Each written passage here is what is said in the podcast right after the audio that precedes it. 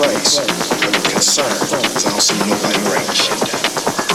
You're in no position to make any sense. Oh, oh, I'm sorry. You thought I was talking to you.